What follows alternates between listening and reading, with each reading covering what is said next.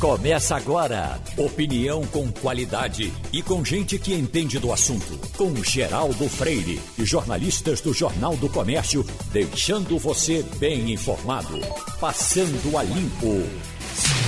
Eita, que estamos nos aproximando do meio do ano. O Passando a Limpo começa. Tem Wagner Gomes, tem Igor Maciel e tem Romualdo de Souza. Eu leio aqui, Romualdo que o Ministério Público, junto ao Tribunal de Contas da União, mira o orçamento secreto. E já ouvi opiniões, Romualdo, em alguns editoriais, de que poderia se comparar esse orçamento secreto ao mensalão. Poderia ser um tipo de mensalão para agradar parlamentares. Faz sentido esse tipo de, esse tipo de análise? É importante dizer que toda vez que houve esse envolvimento do Poder Executivo com as emendas parlamentares, sempre houve algum desvio eh, de finalidade, para usar uma palavra mais pragmática, desvio de finalidade.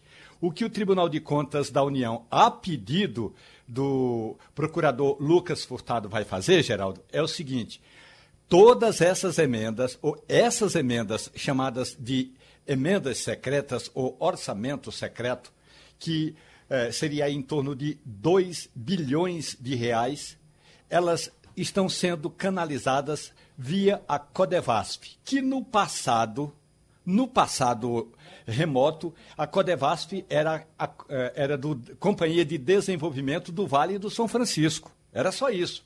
Aí depois foram colocando o Vale do Parnaíba, tem até um rio lá do Amapá, o ouvinte ter uma ideia. Portanto, a investigação que o procurador Lucas Furtado está pedindo é exatamente por que essas emendas que são chamadas emendas do relator, elas foram canalizadas, todas elas, por meio eh, dessa autarquia chamada de Codevasf.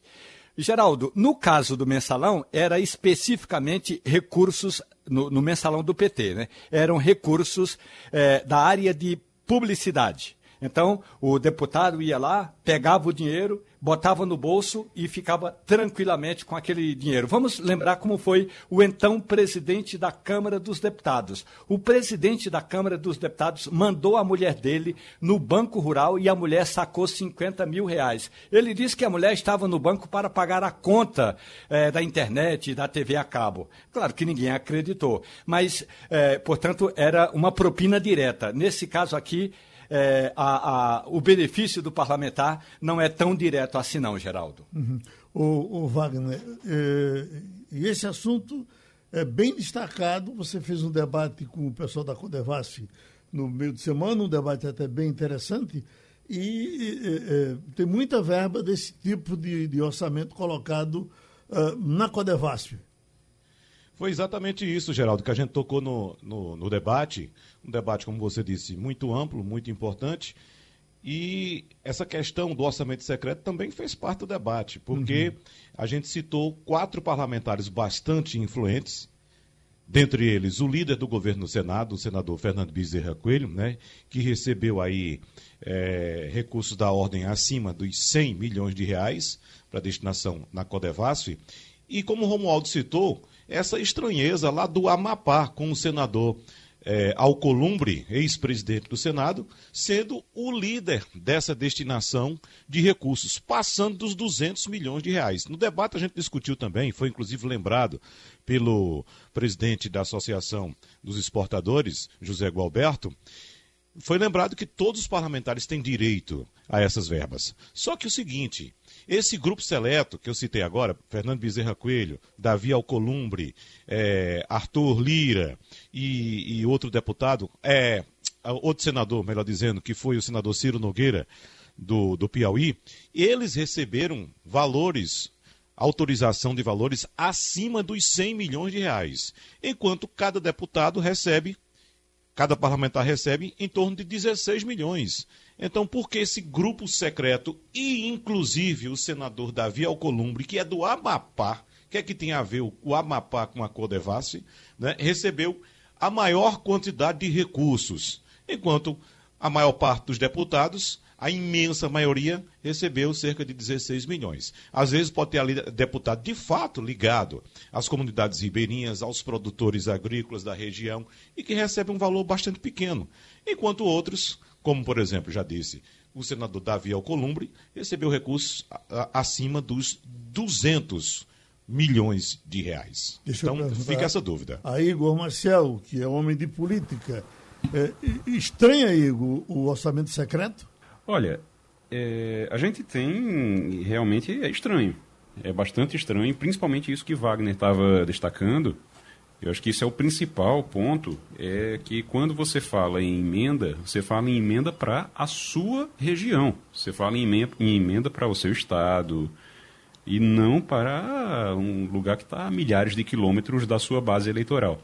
Então tem alguma coisa aí que não está difícil de explicar. E, por exemplo, é, estava falando aí sobre Alcolumbre, tem emenda que aí eu não sei como danado foi que fizeram essa volta, mas o governador do Distrito Federal, que é governador do Distrito Federal, conseguiu uma emenda para mandar dinheiro para um lugar onde ele tem fazenda, que é no Pará. Milhares e milhares de quilômetros de distância. Então é muito difícil de explicar, muito complicado para explicar.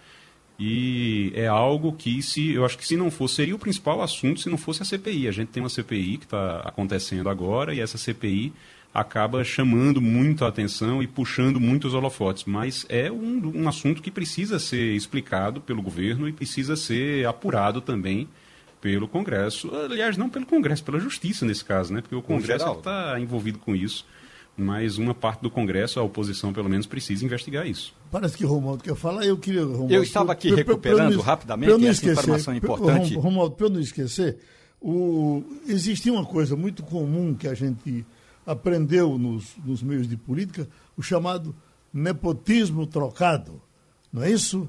É, é o nepotismo cruzado. Nepotismo cruzado. Eu sou parlamentar, Igor Marcel é parlamentar. Eu não posso contratar o meu filho para o meu gabinete então o que é que eu faço?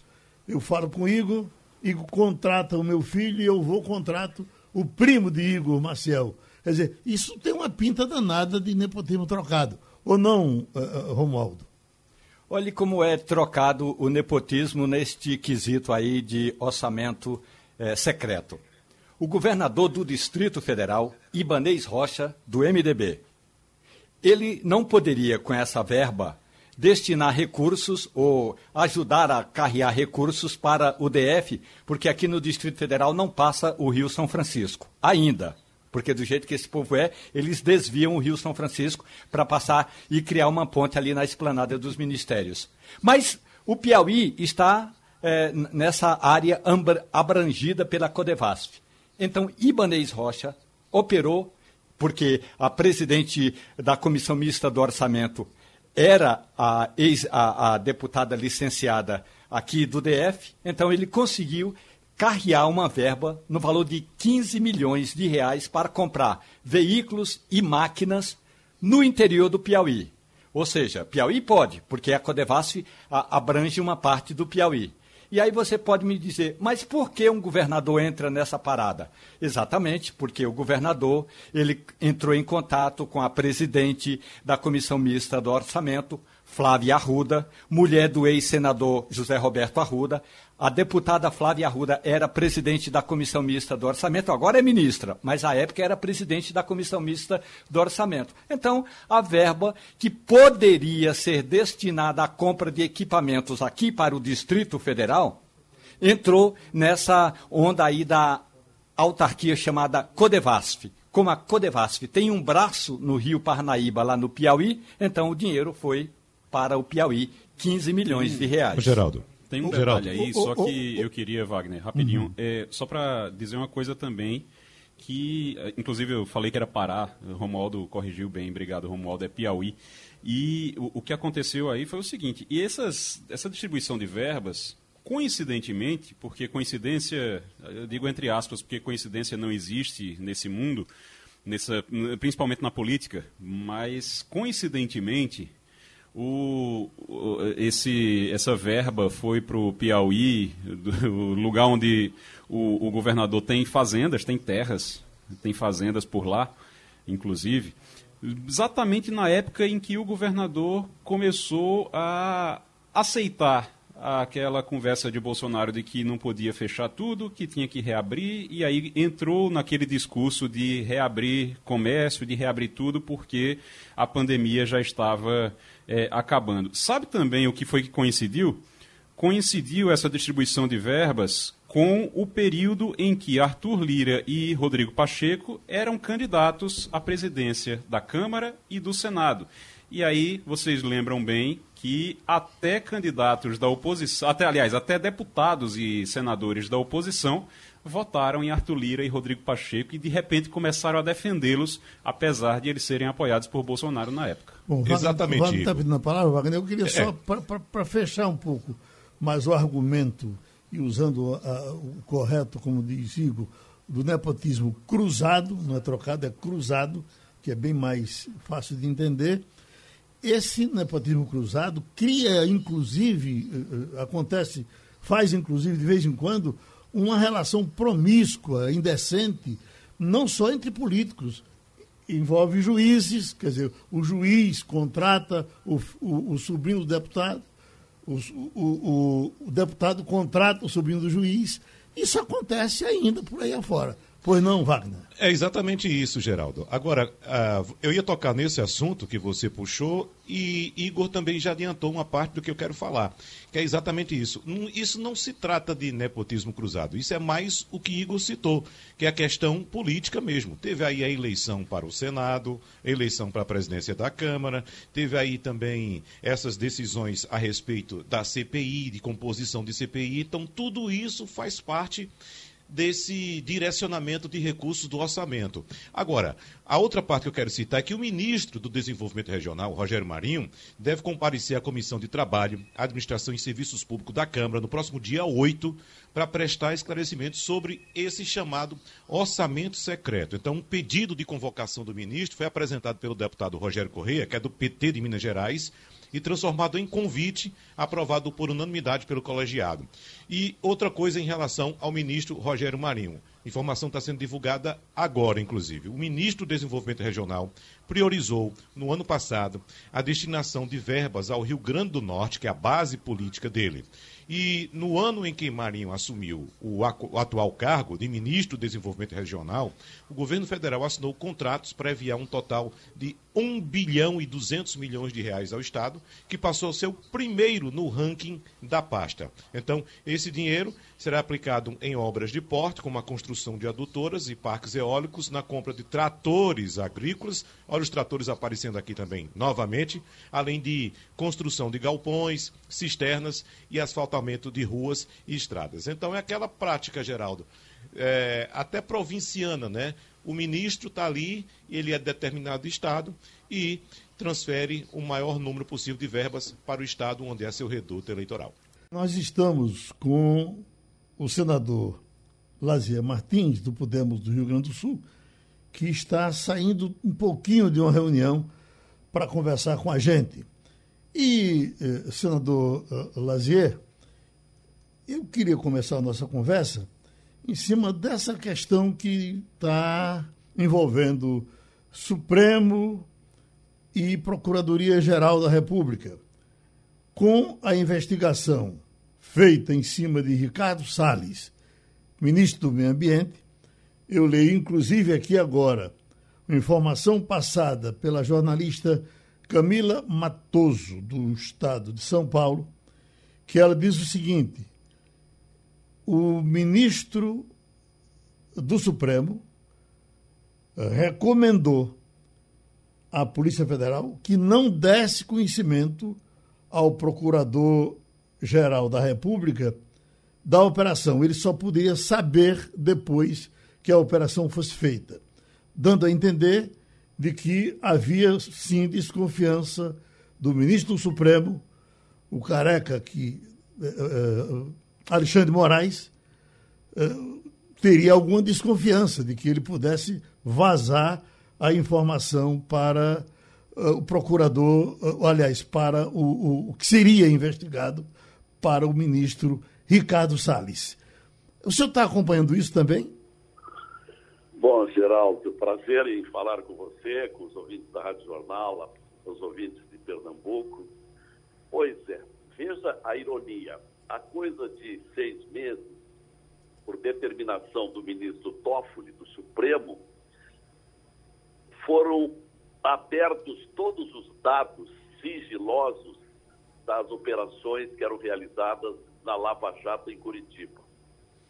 E com a concordância do procurador-geral. Agora querem sigilo. Então, durma-se com um barulho desse.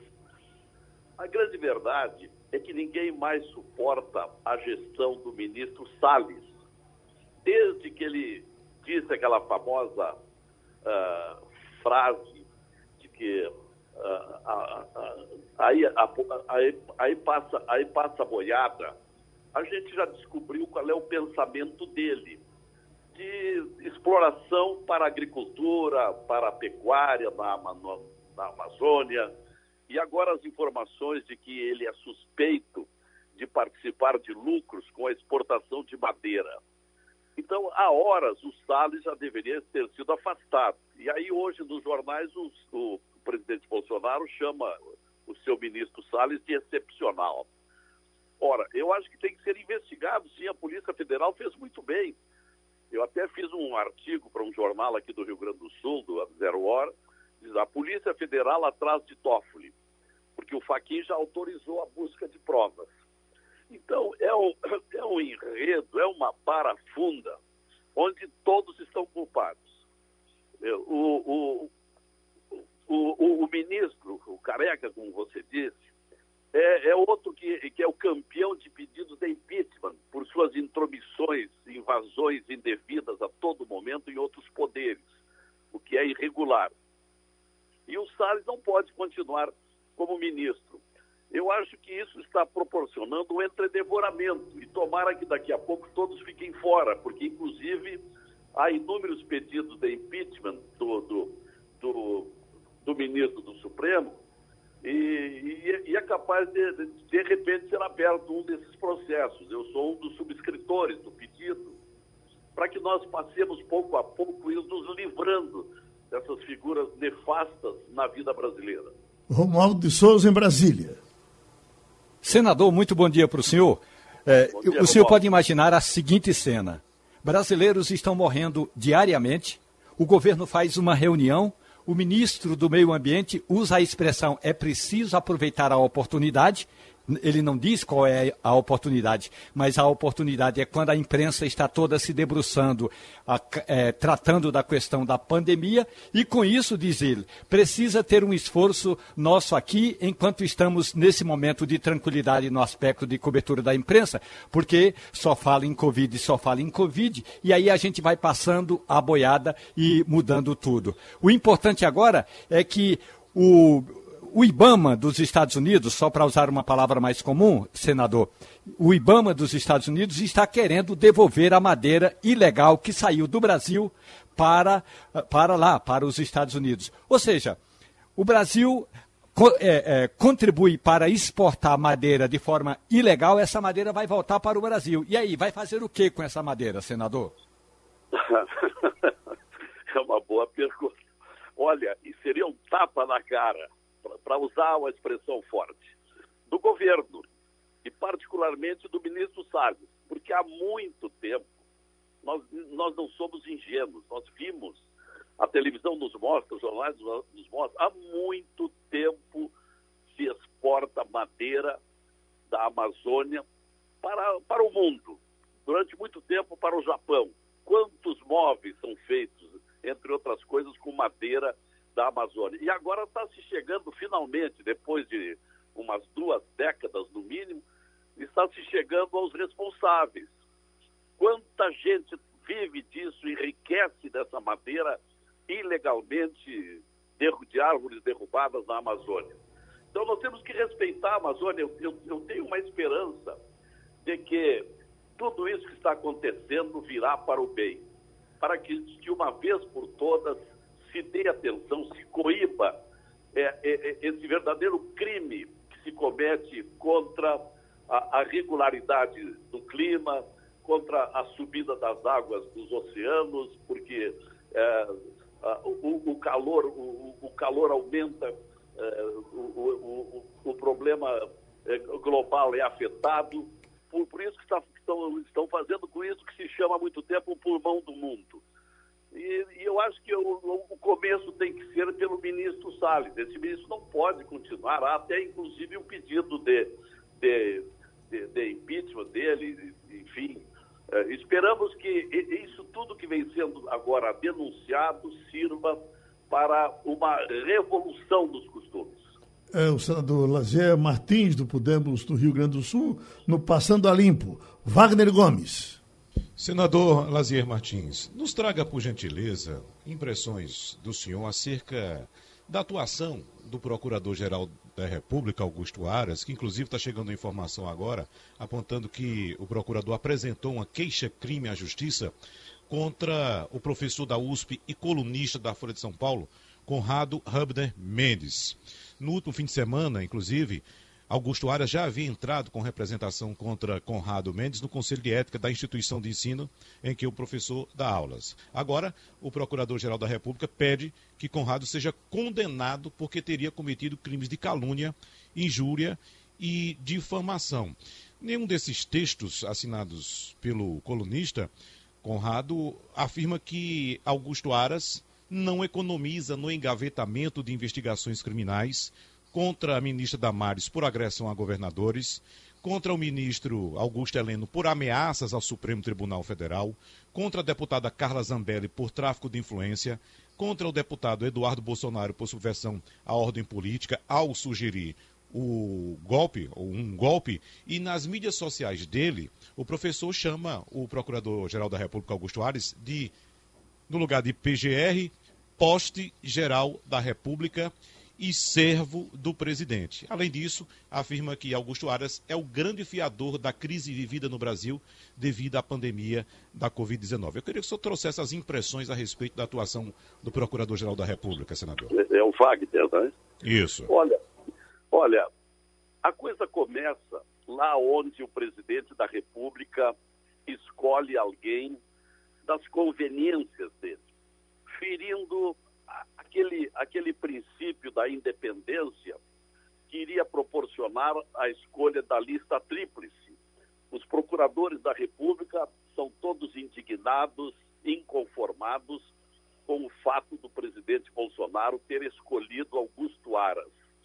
E aí Augusto Aras está se tornando, desde que chegou a, a, ao comando da, do Ministério Público Federal, ele está se tornando um procurador do presidente da República, do governo. E não é essa a função, ele é um procurador do Estado. E há muito tempo é, é, é, é inconfiável o, o, trabalho dele. A gente sempre tem que olhar é, com, com, com, algumas precauções as decisões. O que, esse, o que esse jornalista escreveu e que agora está ameaçado por alegado crime de calúnia, está certo. E como ele não tem é, foro privilegiado, ele corre riscos. Mas eu, desde o começo dos meus pronunciamentos, me insurgi e até entrei com uma PEC que está tramitando no, no, no Senado para obrigar o presidente da República sempre a escolher alguém da lista tríplice feita pelo próprio Ministério Público Federal. O, o, o, presidente Bolsonaro não fez isso. E aí o que temos visto são essas violências, não é? Essa, essa subordinação é, do, do Aras para agradar o presidente da República. E ainda a ameaça de que ele seja indicado para, para ocupar a vaga do, do, do Marco Aurélio Melo no Supremo. E Deus nos livre que isso aconteça. Mas eu sou um daqueles que verbera contra esse procurador da República. Colunista político Igor Marcel. Senador, muito bom dia. Bom dia, uh, um dos grandes assuntos no Brasil atualmente é a CPI que acontece lá no Senado. Então, é, tem uma reclamação muito grande sobre a atuação dos senadores que estão na comissão, é, porque os depoentes eles vão para a CPI, eles mentem e fica por isso mesmo. E aí houve confusão lá com o Fábio Van Garten, mas não deu em nada. Depois Pazuello vai, o Ernesto Araújo, todo mundo, e dizem, olha, é mentira, mas fica por isso mesmo, passa para a próxima pergunta. Como é que o senhor avalia o trabalho dos senadores até agora na CPI, seus colegas senadores até agora nessa CPI, senador? Como se previa, Igor, seria uma CPI muito complicada, porque começa pela composição. Desde quando nós vamos entender que um dos parlamentares mais indiciados, mais acusados de crimes contra o dinheiro público venha a, ser o relator de uma CPI. Isto é, o investigado seja investigador de outro acusado de irregularidades. Estou me referindo naturalmente ao Renan Calheiros. O próprio, o próprio Aziz tem processo lá no Amazonas. Então, isso está errado. Quando, quando, foi, quando foi instalada a comissão, o, o, líder do meu partido, Álvaro Dias, chegou a me perguntar se eu queria ser o representante do partido nessa comissão, que, é, que é o nosso partido tem 10 senadores, teria direito a uma vaga. Eu disse, olha, eu não tenho, não tenho fé nessa, nessa, nessa comissão, nessa, nessa CPI.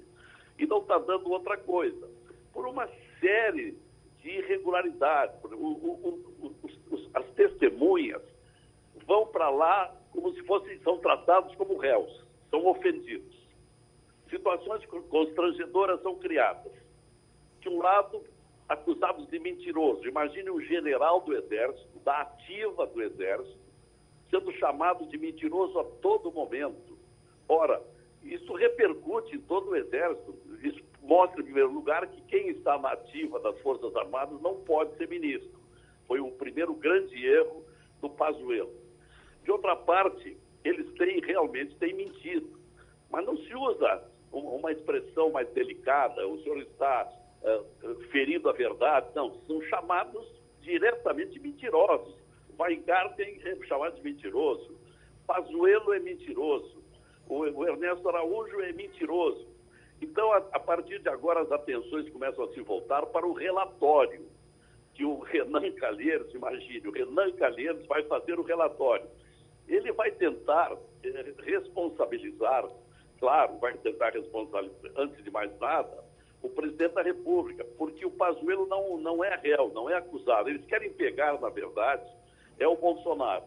Aí ontem o Pazuello disse que ah, ah, botou a culpa no White Martins, botou a culpa no governo do Amazonas, que houve uma reunião do governo e que o Bolsonaro não quis intervir no Amazonas, como pedia o Eduardo Braga, que é outro que tem problema. Então, deixou Amazonas entregue à própria sorte. Então você veja, há, há pontas de responsabilidades para todos. E por isso que eu digo, as, as atenções se voltam agora como vai ser esse relatório. Mas eu tenho a impressão de que a tropa de choque, os adversários, eh, os adversários da, da, da, maioria, porque dos 11 integrantes da comissão, 11, dos 11, 7 são são oposicionistas e apenas quatro são governistas.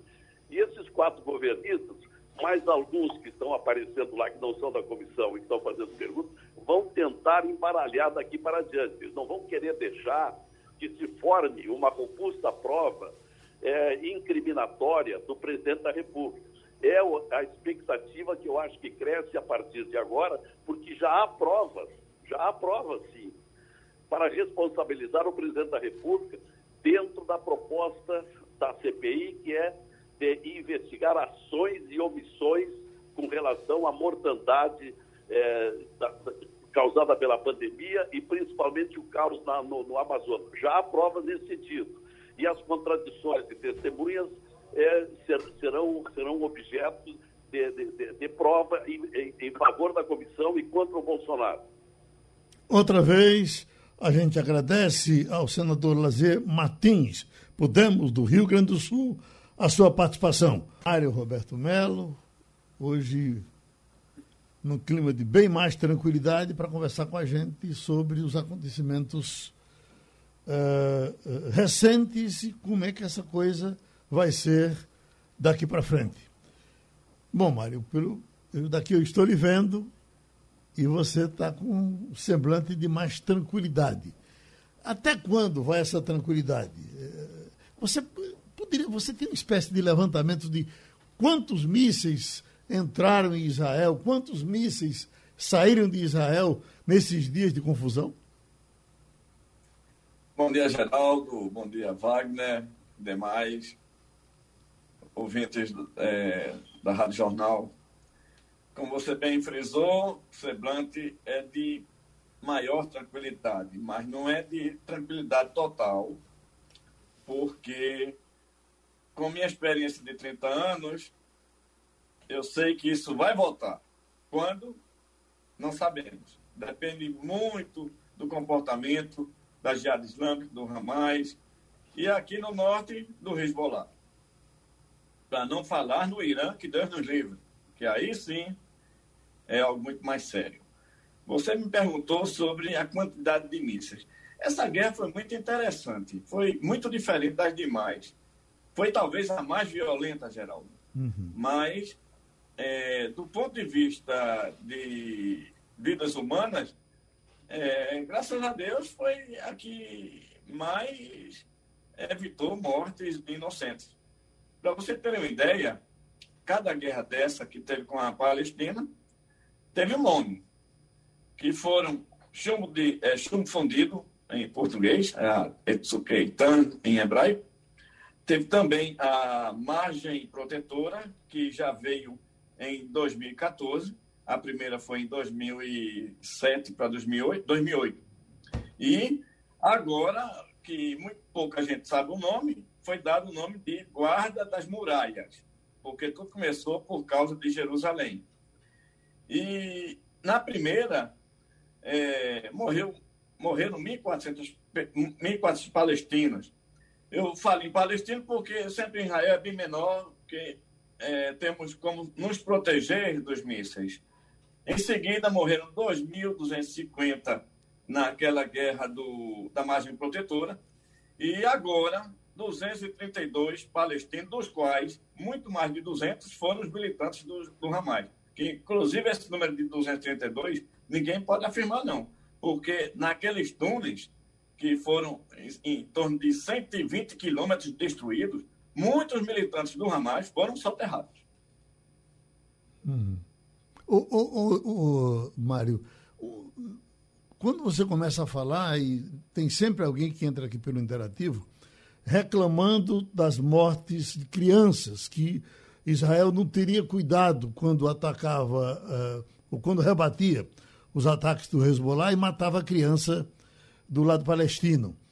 Eu, é, é verdade, alguém já me disse isso, não sei se foi você, que o pessoal do, do, do Hezbollah, inclusive, usa isso de forma tática, leva as crianças para locais mais arriscados, para que elas sirvam uma espécie de, de escudo, e principalmente para que elas morram para se dar desculpa de que Israel está matando crianças na Palestina?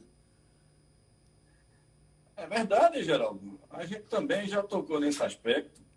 E se você me perguntar agora quem é o maior inimigo de Israel, eu diria que não é o Hamas, não é Hezbollah, que a gente chama aí Hezbollah, e também não é o Irã, não. É a mídia internacional influenciada pelo mundo muçulmano que detona Israel como um país genocida, como um monstro, e se esquecem que quando Israel ataca, realmente a gente, a gente não, o exército diz que é, vai ser atacado, saiam daí, porque eles querem destruir somente a infraestrutura do Hamas. Ou, quando é no Hezbollah, lá no Líbano, jogam panfletos em árabe para que a população civil saia, ao contrário do Hamas, ao contrário do Hezbollah, que joga os mísseis para minha casa, para sua casa, e aí sim não morre mais gente, porque a gente tem tecnologia para derrubar, interceptar um míssil e também é, é, bem infraestruturado com é, abrigos domésticos. Ou seja, a minha casa tem um abrigo que eu não preciso ir para canto nenhum. Eu entro num, num quarto que é, é blindado de ferro e concreto. Uhum. Igor Marcel? Mário Roberto, muito bom dia para você. É, muita gente eh, me perguntou ontem, quando anunciaram o cessar-fogo, disseram, ó, o cessar-fogo está anunciado, mas a partir de tal hora. Então tem algumas horas para poder cumprir. Como é que funciona isso na prática aí? Os ataques continuam acontecendo até esse horário ou é o tempo de desmobilizar tudo e realmente todo mundo é, vai desmobilizando? Igor, é um prazer falar com você.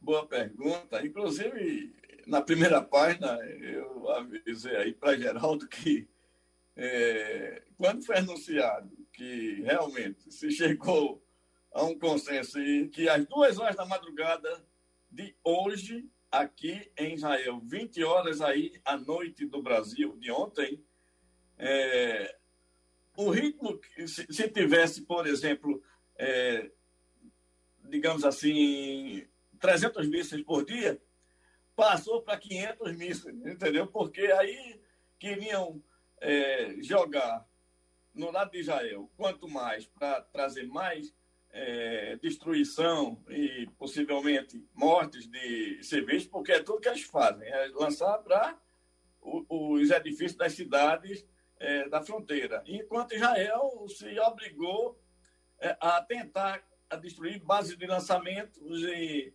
também escritórios do Hamas o quanto o, quanto, é, o máximo possível para as duas horas daqui encerrar e realmente terminou. Ninguém está atirando nem de lá para cá, nem daqui para lá. Ô, ô Mário, tem um, uma coisa bem curiosa aqui de uma matéria de página inteira do jornal Estado de São Paulo, de um vizinho seu, já, já saindo da questão de Israel, mas eu achei bem interessante e separei isso para perguntar especificamente hoje, porque está aqui, ó, boom da energia solar na Síria. Então, o que é que acontece? A Síria está nessa guerra há 10 anos, tudo arrebentado. As, os meios oficiais de, eh, de suprimento desapareceram. E aí eles trazem uma fotografia de casas destroçadas, mas com os, os tetos, com as placas solares, mostrando, pelo menos na foto, a parte inteira, todo mundo tendo a, a, a, apelado para a energia solar e usando a energia solar. Ele diz aqui na matéria que uh, uh, nós temos energia à noite porque no dia tem sol. Bom, então é, é, é isso que ele fala. A guerra fez com que a Síria, com todas as dificuldades que está vivendo, deu um pipoco em cima da energia solar e está se salvando por isso. Isso já repercute aí nos seus vizinhos? Geraldo, uma coisa interessante é que quando eu cheguei aqui em 1991, eu não sabia o que é que eu via em cima das casas e perguntei o que era aquilo. Já se usava, antes de eu chegar, ah, esse sistema é, solar, que a princípio era só para o aquecimento da água. Uhum. E hoje é também para fornecer energia elétrica para casa. É, é um pouco caro. Se eu não me engano, você fez isso na sua casa, a gente conversou. Uhum. E é, vale a pena, porque posteriormente você não vai pagar praticamente nada. Na Síria, o que eles viram é exatamente ainda é, maciçamente o aquecimento da água. Mas é, muito, pouca, é, muito poucas casas ainda é, começam ainda não é, ainda tem a possibilidade de trazer energia elétrica para elas. Uhum. Agora, porque nesse, o da minha casa eu dependo da CELP, né, para fazer o controle. O que eu observo aqui é que os controles são nas próprias casas que estão precariamente existindo, mas com, com a cobertura uh, completa por, por placas solares. Mas Wagner quer lhe perguntar.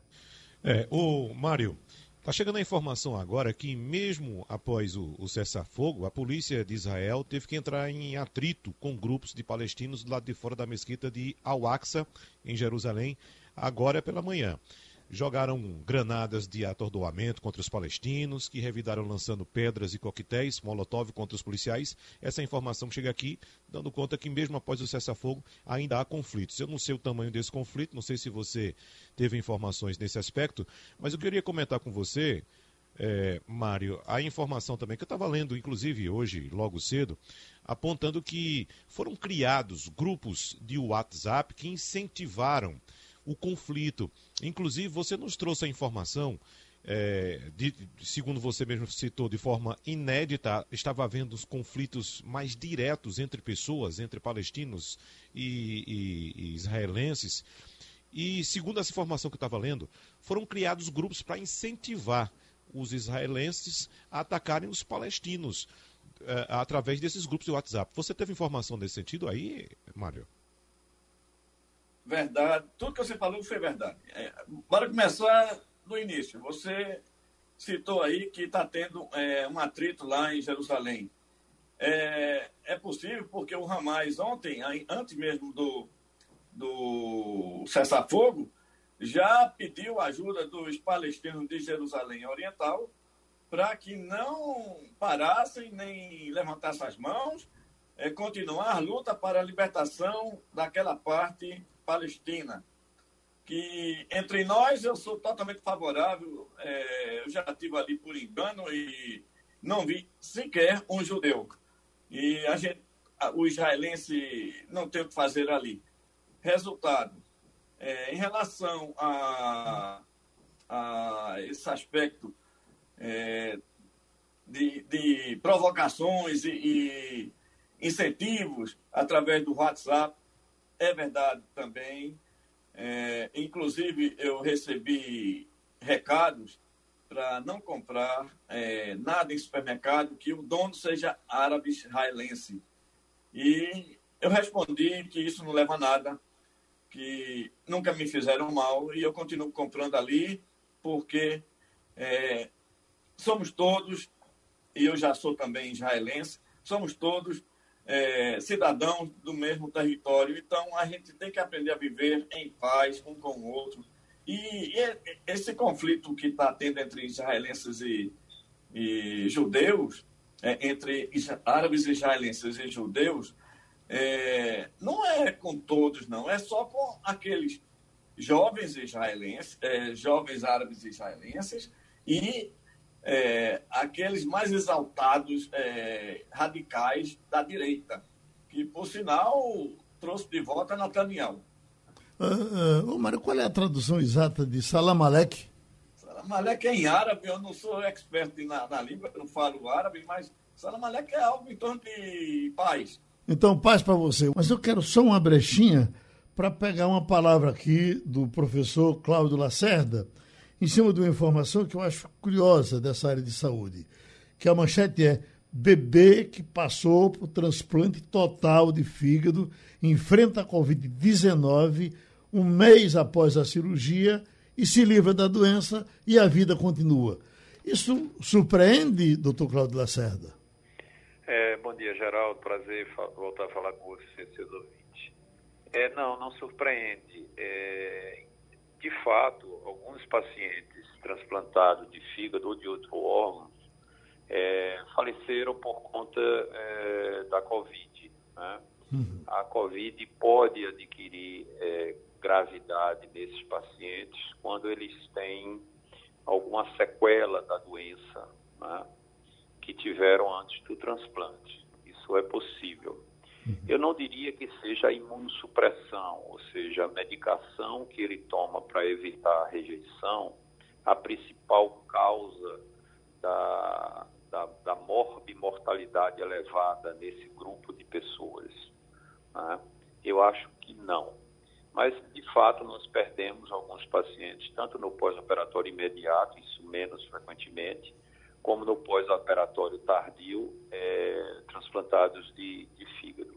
Essa criança, que acho que ela é de Santos, foi transplantada em São Paulo, capital, é, era um bebezinho né, de cinco meses. Nós temos muita experiência com transplante. Nós somos, na verdade, o único serviço em toda a região norte-nordeste que realiza transplante em crianças é, de baixo peso. Aí essa criança tinha cinco meses e adquiriu a, a doença e se livrou da doença, né? o que não deixa de ser, como você disse, uma curiosidade é, que comprova que crianças, elas em geral, se livram da Covid sem grandes dificuldades. Escute, para atender a muita gente que fica me perguntando, olha, qual foi o exame que o doutor Cláudio Lacerda fez para uh, uh, identificar os anticorpos depois da segunda vacina. Qual é o exame, doutor Cláudio? São os anticorpos neutralizantes da Covid-19. Né? Porque existem, como vocês sabem, é, existem os anticorpos de memória, que não têm efeito protetor, eles apenas indicam que a pessoa teve o vírus, ou eventualmente em algumas infecções virais que a pessoa está com o vírus, e aí você indiretamente busca o anticorpo para saber que ele tem o vírus, porque é muito mais fácil detectar o anticorpo do que detectar o antígeno do vírus. Por exemplo, quem tem o HIV, em geral você detecta o anti-HIV, e isso significa que ele tem o vírus. Né? Então, não adianta muito você fazer a sorologia e dizer que tem um anticorpo IgG, porque o anticorpo IgG ele não é necessariamente um anticorpo neutralizante. E já existe a tecnologia moderna que permite você identificar entre os, os anticorpos aqueles que são efetivos, aqueles que têm efeito protetor. São chamados anticorpos neutralizantes, esses que devem ser titulados, ou seja, não basta detectar a presença, mas quantificar é, essa presença. Então eu chego no laboratório e peço um exame de anticorpos neutralizantes. Exatamente. Doutor Cláudio Lacerda contribuiu é com a gente. Exame, hein? Não Oi. é só o exame, é a titulação de anticorpos neutralizantes. Titulação de anticorpos neutralizantes. Vou correr atrás. Agora, Romualdo, vamos começar a nossa conversa com Fabiola? Fabiola Góes, bom dia para você. Fabiola, que negócio é esse? Quer dizer que a, a França agora quer separar a Amazônia do Brasil, eu acho até que é importante, Fabiola, é, a questão toda de que não apenas o Brasil, mas também o mundo todo, que aliás já o faz isso, já atualmente, é, tenha uma visão, uma preocupação com, com, com, relação a preservar a Amazônia. Agora, a França dizer que a Amazônia não é dos brasileiros, e isso pode inviabilizar aquele acordo da União Europeia com o Mercosul, Fabiola? Bom dia, Romualdo. Pois é, foi meio exagerado a França ter se pronunciado dessa maneira. Mas o que está em jogo, Romualdo, é esse acordo entre a União Europeia e o Mercosul. Lembrando que o Mercosul é um bloco formado por Argentina, Brasil, Paraguai e Uruguai. A Venezuela agora está de fora, está suspensa. E é um acordo em que, como se nunca houve entre o Mercosul e nenhum outro bloco é o, seria o maior acordo entre o Mercosul e a União Europeia. Né? Então, é, isso representa 25% da economia mundial e um mercado de 700 milhões de pessoas. Ou seja, seria um acordo que iria aumentar o PIB né, do Mercosul. E aí a, a União Europeia, para poder aprovar esse acordo com o Mercosul, precisa do voto, da acordância dos 27 países que compõem o bloco. Só que o entrave em relação ao Brasil é por causa do desmatamento, da legislação ambiental que agora está sendo tramitada na Câmara e que vai para o Senado, que já passou pela Câmara e vai para o Senado, que altera algumas regras de licenciamento ambiental.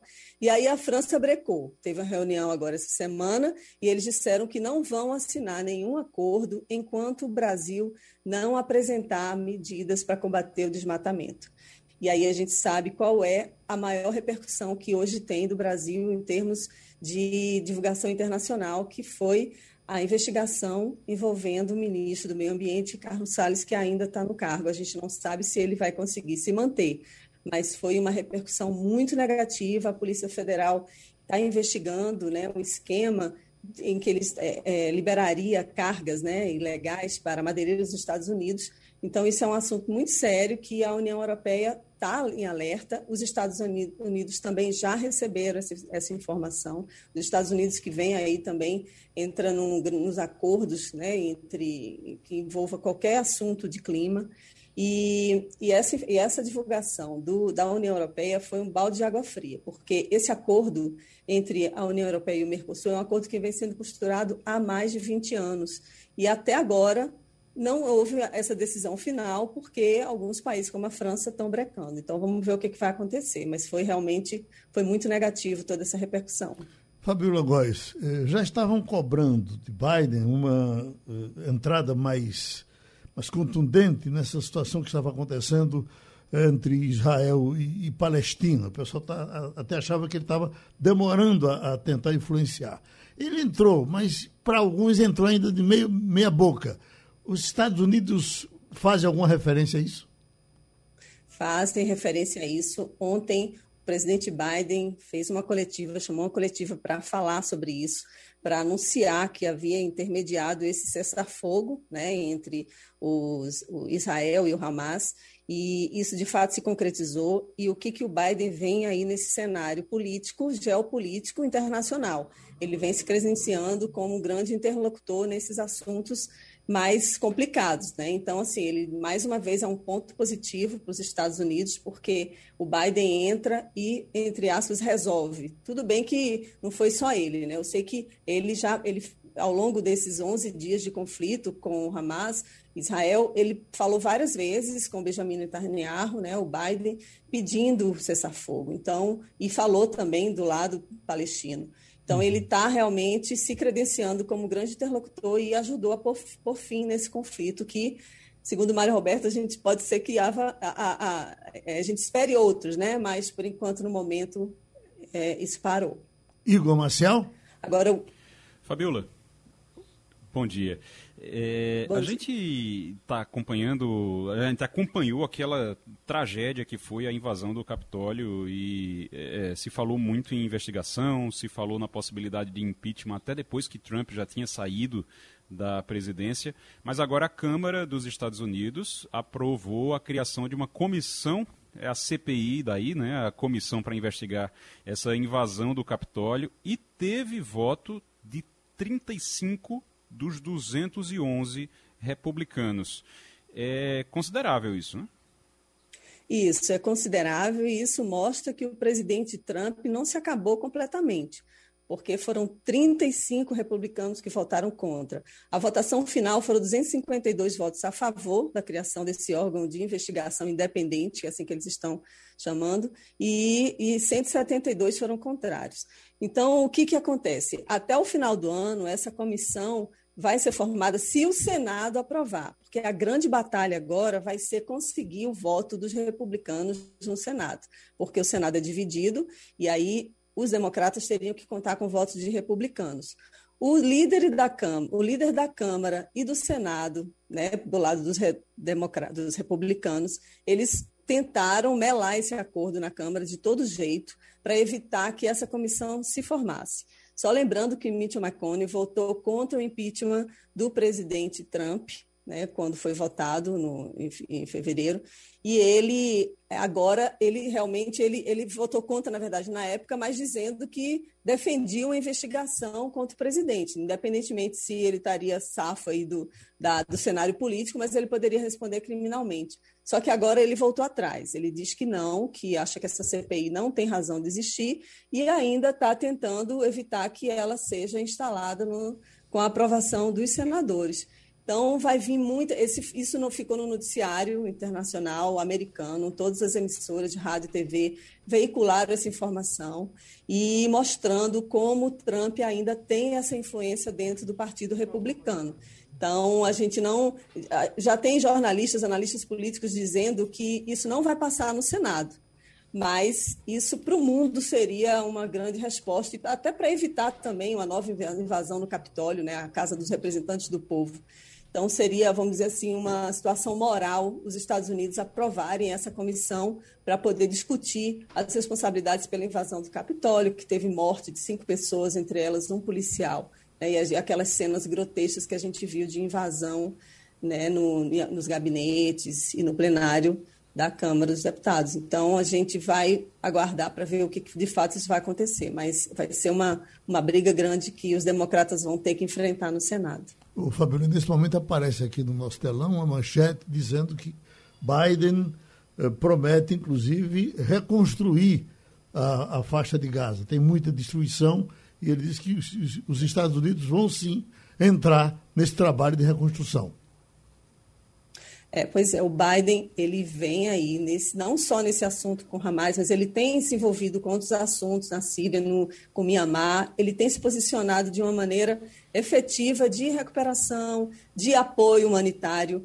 os Estados Unidos estão muito preocupados em voltar a, ao cenário internacional, porque ficou durante quatro anos de governo Trump fora, vamos dizer assim, dessas grandes negociações. Então, quando ele diz que vai reconstruir a faixa de Gaza, né, vai dar apoio a essa, regi essa região, aos palestinos, isso daí a gente pode levar em consideração. Agora, lembrando que ele é um aliado grande, ele é bem afinado com o discurso do Benjamin Netanyahu de Israel. Hum. Mas parece que agora a política americana haverá mais um equilíbrio e, de fato, Biden vai interceder de uma maneira mais efetiva aí nessa região. Wagner Gomes?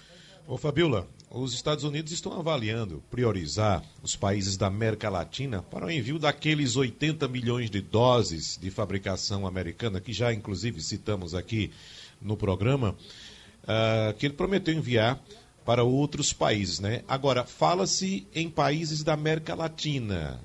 Fabiola, existe qual América Latina? Se é a América Latina do hemisfério norte ou do hemisfério sul?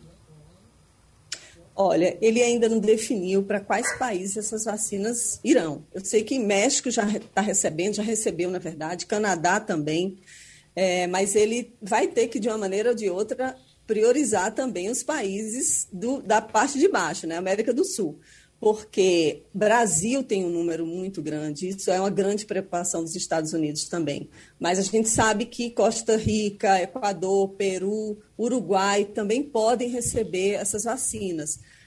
Tem muito, tem, tem imunizantes da AstraZeneca, 60 milhões que não foram usados pela população, né, para ser aplicado na população americana, porque simplesmente não precisa. Então, assim, é uma quantidade enorme de vacinas. A Pfizer está conseguindo produzir 10 milhões de vacinas por semana. Então, eles têm condições de enviar vacina para o mundo inteiro. Né? Daqui a pouco, essa produção vai, à medida que os americanos estão sendo vacinados e já tem mais de 60% da população que recebeu pelo menos uma dose, então essas vacinas vão sobrar. E aí a prioridade é a América Latina pela proximidade, até para que as farmacêuticas também consigam enviar para esses países mais próximos aqui, né? Então, a gente está com essa grande expectativa de que esse anúncio saia em breve e seriam vacinas não só da AstraZeneca, mas também da Pfizer, que tem produzido de uma maneira muito eficaz, muito efetiva. E vamos ver agora se isso, se o Biden vai deixar de lado né, essas desavenças aí que, né, que a gente teve essas rugas no início do governo, da relação com Ernesto Araújo, que já deixou o Ministério das Relações Exteriores, se isso já vai estar deixado de lado, né, para haver uma nova maneira de se relacionar com o Brasil e é a diplomacia na vacina que pode dominar as próximas relações com o Brasil. Pronto, nosso agradecimento, o nosso abraço para Fabiola Góes. E para a gente fechar com uma pergunta para Romualdo, a Argentina está anunciando um lockdown completo, o país fechando todo. É isso, Romualdo? Geraldo, ontem à noite eu acompanhei o pronunciamento do presidente da Argentina e ele disse que está excessivamente preocupado com o avanço da pandemia na Argentina. A Argentina tem vacinado eh, de acordo com o programa do Ministério da Saúde de lá, mas os argentinos, segundo o próprio presidente, não têm colaborado. E, portanto, o lockdown é necessário e aí vai estar tudo fechado. Ou seja, você só sai se tiver efetivamente um comprovante para dizer para onde vai e o que vai fazer. Por exemplo, pessoas que têm hoje uma consulta médica têm de comprovar que estão indo para uma consulta médica. No caso dos, das entregas em casa, os supermercados, os botecos, os quiosques poderão fazer essa entrega. Agora, se você não tiver o que fazer, não pode sair de casa. É, esse decreto vai até o final do mês. Portanto, Geraldo, a preocupação do presidente Fernandes é realmente muito grande, porque o avanço da pandemia, principalmente principalmente nas cidades do entorno da capital Buenos Aires, mas não apenas no entorno de Buenos Aires, mas também em outras grandes cidades como Santa Fé, Córdoba, Mendoza e também lá no sul do país, em Santa Cruz, e onde fica ali El Calafate, onde tem muito turista. Aquela região está é, com um avanço muito grande da, de contágio de vírus, Geraldo. Terminou Passando a Limpo. Você ouviu opinião com qualidade e com gente que entende do assunto. Passando a Limpo.